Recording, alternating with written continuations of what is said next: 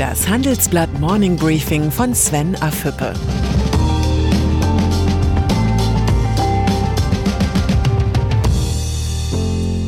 Guten Morgen allerseits. Heute ist Freitag, der 14. Februar. Und das sind heute unsere Themen. Merkels schweres Erbe. Milliarden für zusätzliche Investitionen. Weckruf des DGB-Chefs. Kurt Tucholsky. Von ihm stammt die weise Erkenntnis, das Volk versteht das meiste falsch, aber es fühlt das meiste richtig. Meinungsumfragen sind ein zuverlässiges Instrument, um die Gefühlswelt der Bürger zu ergründen. Eine repräsentative Umfrage des Forschungsinstituts Forsa zur Zukunft der CDU im Auftrag des Handelsblatts hat interessante Ergebnisse zutage befördert. So erwartet eine Mehrheit der Bundesbürger, dass die Politik der CDU ohne Kanzlerin Angela Merkel eher schlechter wird. Die Konsequenzen könnten gravierend sein. 23 Prozent der CDU-Anhänger wollen die Partei nach dem Ende der Merkel-Ära nicht mehr wählen. Echte Merkel-Fans. Eine schwere Hypothek für jeden Merkel-Nachfolger. Wie soll die CDU mit AfD und Linkspartei umgehen? Bei dieser Frage tickt das Volk erkennbar anders als die Parteifunktionäre.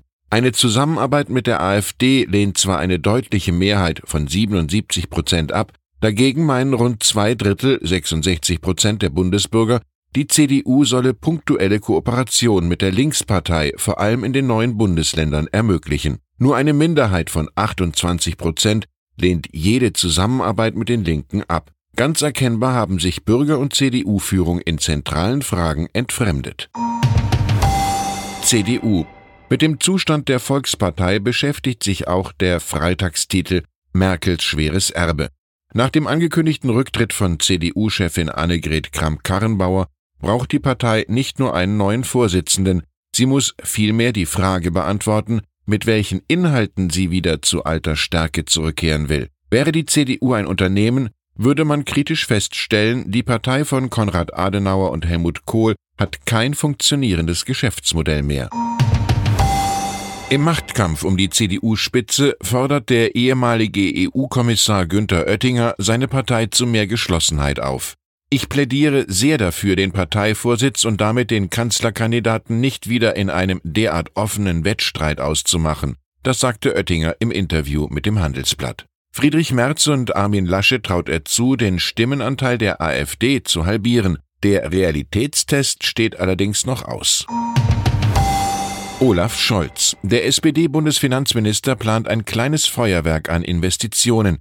In den kommenden vier Jahren sollen die Investitionsausgaben um zusätzlich 12,3 Milliarden Euro wachsen.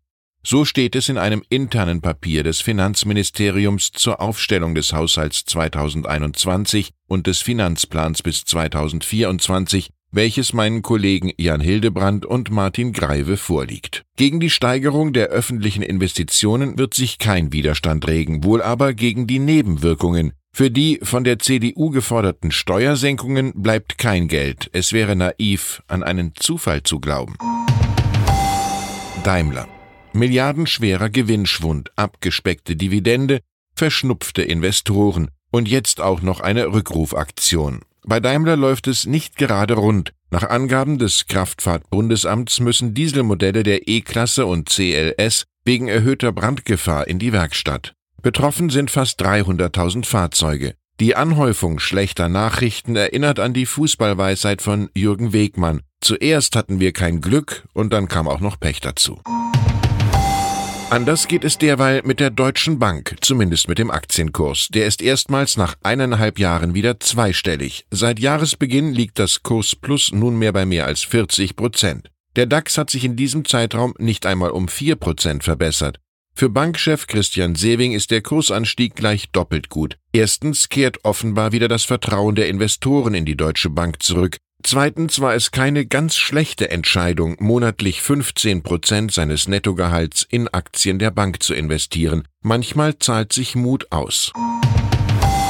DGB-Chef Rainer Hoffmann ist kein Feind der Marktwirtschaft, aber einer, der immer wieder auf die Versäumnisse der globalisierten Wirtschaft hinweist.